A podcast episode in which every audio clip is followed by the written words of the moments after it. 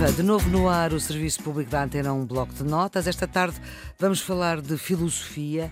Estamos com o professor António Pedro Mesquita, ele é professor catedrático da Faculdade de Letras da Universidade de Lisboa investigador em filosofia antiga, Aristóteles e Platão, as suas áreas de interesse. Tem vasta obra publicada também na área do pensamento político português e sobre Aristóteles, e é sobre este filósofo grego que vamos falar, tem vindo a coordenar a tradução para a língua portuguesa das várias obras atribuídas a Aristóteles, filósofo grego do século IV a.C. Professor António Pedro Mesquita, muito obrigada pela sua disponibilidade para ajudar os alunos do 11º ano que vão ter exames neste ano letivo tão inesperado. Vamos falar da lógica aristotélica e uh, disse-me quando nós eh, conversámos antes que era uma coisa muito maçadora e pouco uhum. interessante, eh, exceto para si. Gostava de lhe perguntar como é que, enfim, como é que a quer apresentar, como é que a pode caracterizar, como é que podemos começar a falar de Aristóteles nesta, nesta nossa conversa. Muito bem, olha, em primeiro lugar, boa tarde e muito obrigado por me ter convidado para estar aqui a, a, falar um bocadinho sobre Aristóteles. Uh, bom, quer dizer, não queria também implicar que Aristóteles seja um autor maçador. É um autor extraordinariamente difícil, tem uma linguagem que não é imediatamente acessível e isso torna naturalmente um desafio. Uhum. E para aquelas pessoas que não tenham paciência para assumir um desafio em determinadas áreas que lhes interessem menos, isto pode ser muito maçador. Para aqueles como eu e muitos outros que têm, que têm interesse nestas coisas, isto acaba por não ser tão maçador assim e, e o desafio também tem, tem o seu quê de, de palpitante, de, de, interessante. Acerca da posição de Aristóteles uh, na lógica, nós podemos logo começar a dizer uma coisa que é bastante importante e que é que Aristóteles foi o fundador da lógica no Ocidente. Isto é, antes de Aristóteles, naturalmente as pessoas já, já raciocinavam e já raciocinavam com lógica, mas ainda não existia um sistema de, de lógica formal e Aristóteles foi o primeiro que o construiu no, no Ocidente. Isto é, hum. que tentou uh, mostrar quais são as regras subjacentes aos uh, raciocínios válidos que nós uh, elaboramos. Ao Esse pensamento, é o, o papel. no fundo. Exatamente. Uh, embora uh, seja curioso que quando nós falamos, por exemplo, no contexto do programa do ensino secundário, quando uhum. se fala em lógica aristotélica, muitas vezes perde-se de vista que, efetivamente, a lógica aristotélica não é só aristotélica. Isto é, que aquilo que nós hoje falamos sob a designação lógica aristotélica já incorpora uma larguíssimos contributos de muitos outros autores posteriores a Aristóteles e que, em alguns casos, inclusivamente corrigiram aspectos do sistema proposto inicialmente por Aristóteles, num dos seus tratados, que é o, os primeiros analíticos. E, efetivamente,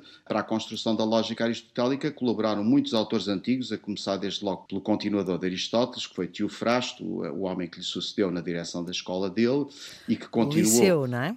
O Liceu, exatamente. O liceu. Uma foi, palavra foi, que, fundo que chegou até hoje. Exatamente, que chegou até hoje num sentido diferente, porque o liceu, se quiséssemos encontrar um equivalente para a escola liceu na Sim. antiga Atenas, isso seria mais uma universidade do que propriamente aquilo que nós chamamos um liceu. Eh, e, e, aliás, dentro dos filósofos, dos lógicos que contribuíram para tornar a lógica aristotélica aquilo a que hoje chamamos lógica aristotélica, está um português, e eu, eu já agora aproveito para dizer isso, que é o nosso único Papa português, eh, João XXI. Pedro Spano. Eh, foi um dos grandes sistematizadores da lógica aristotélica da Idade Média, no século XIII. E a lógica aristotélica é o quê? Basicamente, é um sistema que se baseia num tipo particular de raciocínio ou de argumento chamado silogismo. A palavra silogismo. Nós também palavra... usamos hoje. Também usamos hoje. Mas essa afastou-se muito pouco do seu sentido original. Sim. Aliás, a palavra é uma palavra complexa e, e, que me parece que guardou completamente o seu sentido técnico, não variou muito. A palavra silogismo, que é uma palavra que vem do grego, evidentemente, do silogismos, que é uma palavra que tem um sentido etimológico relativamente claro. Significa qualquer coisa como raciocinar conjuntamente. A ideia básica é isto: é uh, um silogismo, é um raciocínio em que se conclui qualquer coisa a partir de proposições anteriores. Uhum. No caso do silogismo aristotélico, tem São de ser três. de duas proposições anteriores, corre uma terceira que é a conclusão. Uhum. Portanto, essas proposições que servem de base são as premissas. A proposição que dela se extrai, no caso do silogismo é uma terceira proposição, chama-se naturalmente a, a conclusão. A razão pela qual Aristóteles vai utilizar o termo silogismo para designar este tipo de raciocínio, é precisamente que duas premissas em conjunto geram uma terceira. Aliás, é muito... exemplificar? Sim, sim. Por exemplo, é o caso típico, qualquer coisa do tipo: uh, todos os homens são animais, todos os animais são mortais, e daqui resulta a conclusão que todos os homens são mortais.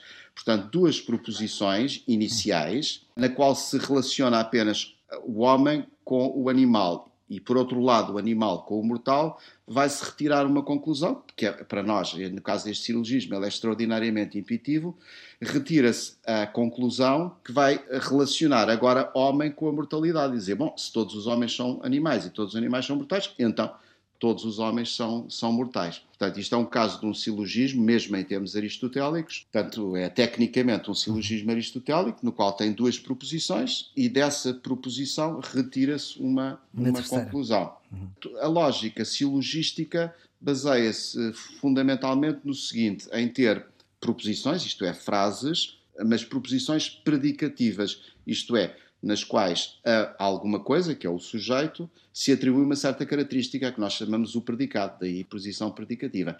Por exemplo, todos os homens são animais, eu tenho aqui o sujeito homem, ao qual se atribui a característica de ser animal, que é, portanto, o predicado. Uhum. Portanto, todos os homens são, são animais, é uma proposição predicativa. E nos, nos silogismos de Aristóteles, as proposições predicativas têm a característica de serem sempre quantificadas, isto é, de o sujeito ser dito ou na totalidade, todos os homens, por exemplo, uhum. ou apenas parcialmente, por exemplo, alguns homens. Eu posso fazer uma uhum. proposição, chamada proposição particular, em que o sujeito é apenas parte do conceito total, por exemplo, dizer alguns homens são inteligentes ou alguns homens são, são bondosos. Aqui já não tenho uma proposição universal, do tipo todos os homens são animais, tenho uma particular.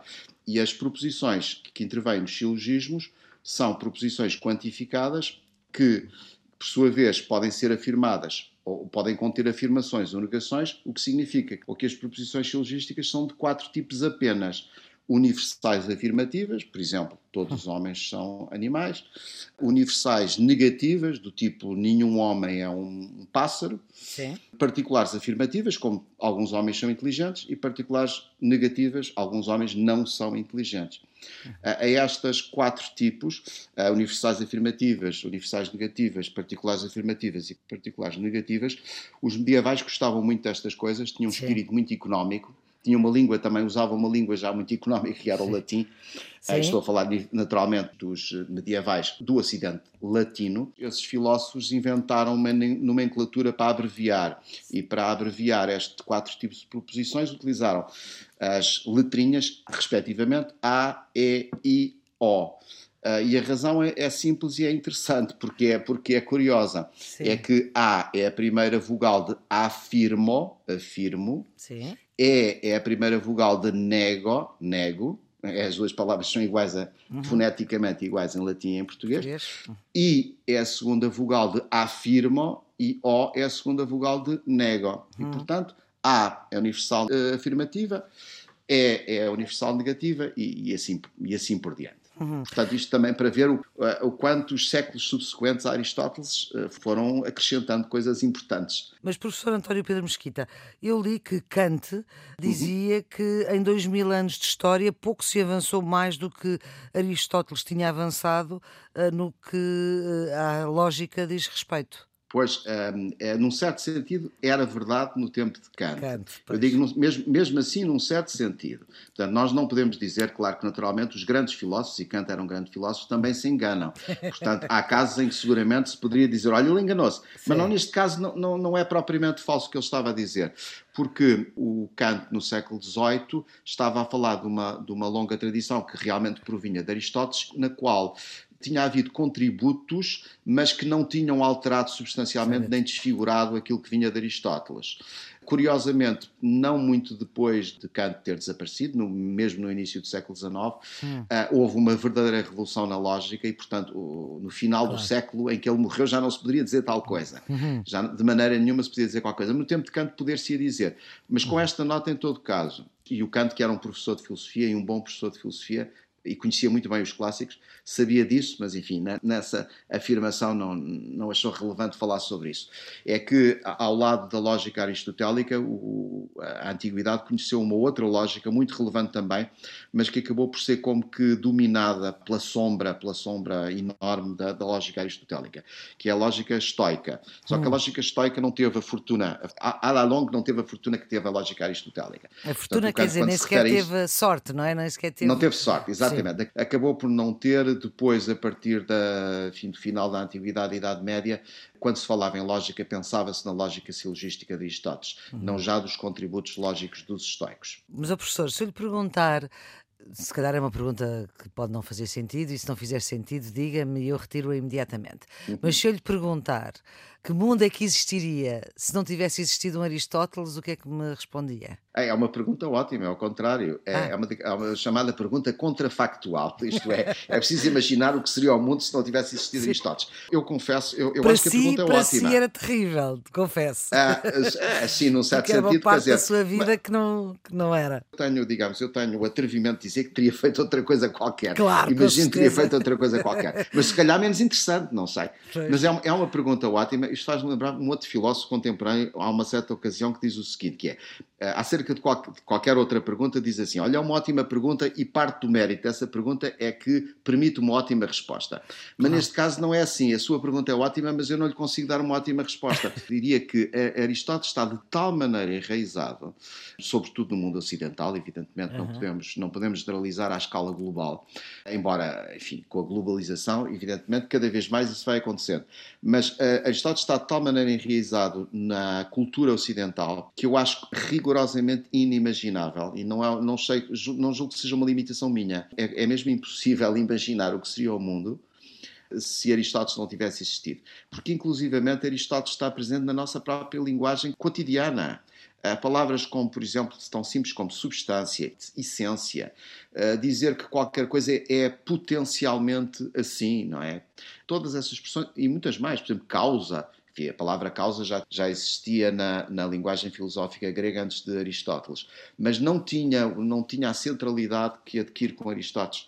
Portanto, muito do nosso vocabulário, inclusivamente, repito, cotidiano. E do nosso está... pensamento, mesmo que não tenhamos essa consciência. Sem dúvida nenhuma. Resta saber se foi Aristóteles que, de alguma maneira, nos impôs certos quadros mentais ou que, de alguma maneira, foi genial na capacidade de interpretar os quadros mentais do homem ocidental do seu tempo e que com isso de alguma maneira ajudou a formatar um bocadinho a mentalidade, a mentalidade do Ocidente. Professor António Pedro Mesquita, há pouco falava de uma lógica indutiva, mas há também a primazia da lógica dedutiva. O que é que é isto? A, a, distinção entre dedução e indução é uma distinção que é feita desde logo por Aristóteles. Aristóteles repete-a incessantemente. Propriamente falando, o sistema lógico de Aristóteles é um sistema de lógica dedutiva, porque os silogismos são deduções. Uhum. E, aliás, alguns tradutores do século XX, inclusivamente, até acharam que se traduziria melhor silogismo, perdão, silogismos, a palavra grega correspondente, por dedução porque de facto silogismo é mais uma transliteração do que uma tradução. É, é uma maneira de transportarmos a palavra grega para dentro da nossa própria língua, não é? Mas de facto um silogismo é uma dedução, isto é, tem determinadas premissas, tem um modo argumentativo que é válido, isto é, que garante apenas pela sua forma que se as premissas forem verdadeiras, então a conclusão também é necessariamente verdadeira, e isto é o que faz precisamente uma dedução. No entanto, Aristóteles reconhece perfeitamente que, para além das deduções, para além de, dos raciocínios de tipo dedutivo, também existem outros tipos de raciocínios que são raciocínios indutivos, hum. a, a que Aristóteles, aliás, dá muito valor. Essencialmente, e para, para simplificar, são raciocínios nos quais nós podemos, a partir de determinados casos particulares, inferir, sempre com um grau de probabilidade, não com o grau de certeza absoluta que nos garante uma dedução, que nos permite inferir princípios de, de caráter geral. Por exemplo, eu vejo que, enfim, eh, todas as pessoas que estão à minha volta têm determinadas características e então, tentativamente, avanço que todas as pessoas em geral têm aquela característica assim assim. Portanto, esse é um, um raciocínio indutivo. E que pode não ser verdadeiro. Exato. A conclusão pode não ser verdadeira, isto é, poderá vir a ser infirmada por um caso que seja diferente daqueles que tinham estado na base da minha inferência. Uhum. E professor António Pedro Mesquita, para nós terminarmos esta nossa conversa, Aristóteles foi aluno de Platão e professor de Alexandre o Grande. A primeira é absolutamente verdadeira. Verdade. A segunda a não segunda sabemos. não sabemos. Mas há uma longa tradição de acordo com a qual Aristóteles teria sido preceptor de Alexandre. Seja isso o que for, não é? Porque nós não sabemos exatamente. Poderá haver algum problema nessa lenda apenas pelo seguinte: é porque hum, a cronologia diria que Aristóteles teria sido preceptor de Alexandre numa idade em que Alexandre já seria, aos critérios da época, adulto, com cerca de 16 anos. E é, é difícil imaginar como é que, enfim, um putativo monarca, não é um Sim. herdeiro do trono, naquela idade ainda estaria a aprender com um filósofo. Mas a verdade é que a tradição diz isso. A verdade é que a tradição diz isso. E a verdade também é que os filósofos gregos, eh, atenienses em particular daquela época, e não apenas Aristóteles, os próprios dos filósofos do círculo platónico, tinham uma ligação forte com a corte da Macedónia. Alguma relação haveria, com certeza. Que foi discípulo de Platão, isso aí não há, não há dúvida nenhuma. E isso é muito curioso porque de facto Aristóteles e Platão, embora partilhem naturalmente conceitos e inclusivamente ideias, são filósofos de tipos muito diferentes. E até podemos dizer que em certos aspectos centrais do seu pensamento defendem doutrinas completamente opostas. Por isso isso é muito curioso e é uma boa homenagem à liberdade de pensamento entre os, entre os filósofos gregos.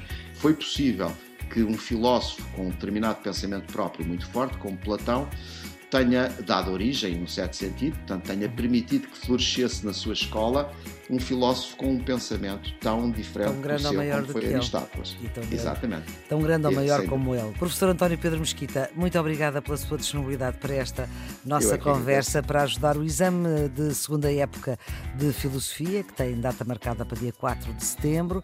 Bom estudo e boa sorte. Todas estas conversas estão disponíveis em podcast, no RTP Play, no iTunes, no Spotify, também na plataforma Ensina em rtp.pt. Amanhã vamos voltar com outra conversa sobre uma das disciplinas que vai a exame neste ano letivo 2019-2020. A produção é de Ana Fernandes, os cuidados técnicos de Jorge Almeida. Então, até amanhã.